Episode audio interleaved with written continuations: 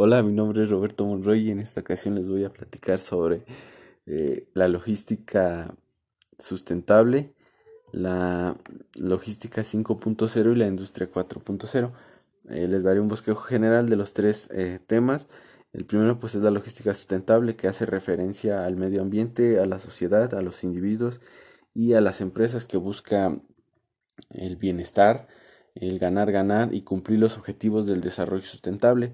ya que en un mundo tan competitivo, tan globalizado, pues existen también grupos de presión que eh, pues obviamente les exigen a las empresas pues respetar eh, el medio ambiente, al planeta, cuidarlo, ¿no? Ya que eh, algunas empresas pues requieren de materiales que vienen de la naturaleza, ¿no? Por ejemplo, la madera, eh, las empresas que tienen eh, contacto directo o indirecto, pues obviamente van relacionadas con eh, la tala de árboles, la, lo ilegable. Y pues obviamente las empresas para reparar el, el daño causado o hacerlo de manera sustentable, pues obviamente hacen reforestaciones, arman campañas en las cuales involucran a su gente o a gente exterior en el cuidado del medio ambiente. Y esto pues obviamente se hace conocimiento, se hace referencia porque pues la logística de eso se trata, ¿no? De contemplar todos los eslabones que se que,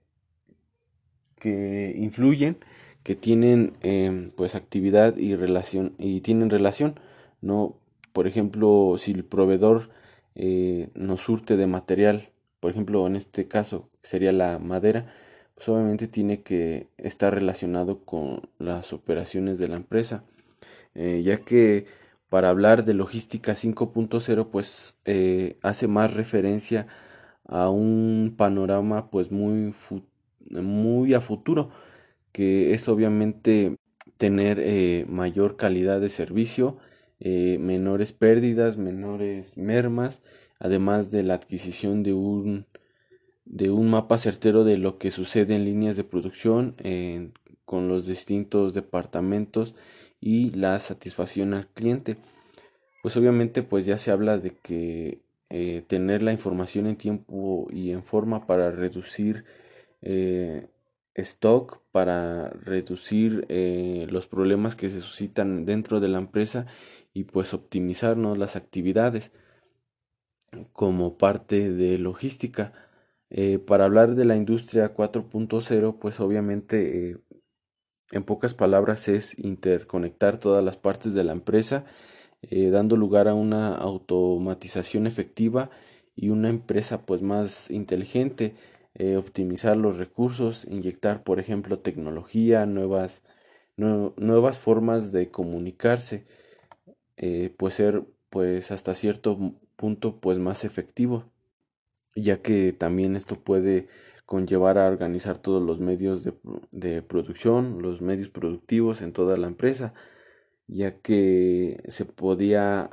eh, hacer hincapié, en pocas palabras, pues la digitalización de la industria en todos los servicios, como se los mencionaba, inyectar nuevas tecnologías, nuevas formas de comunicación, eh, así como una unión entre un mundo virtual y real para facilitar el trabajo del el hombre.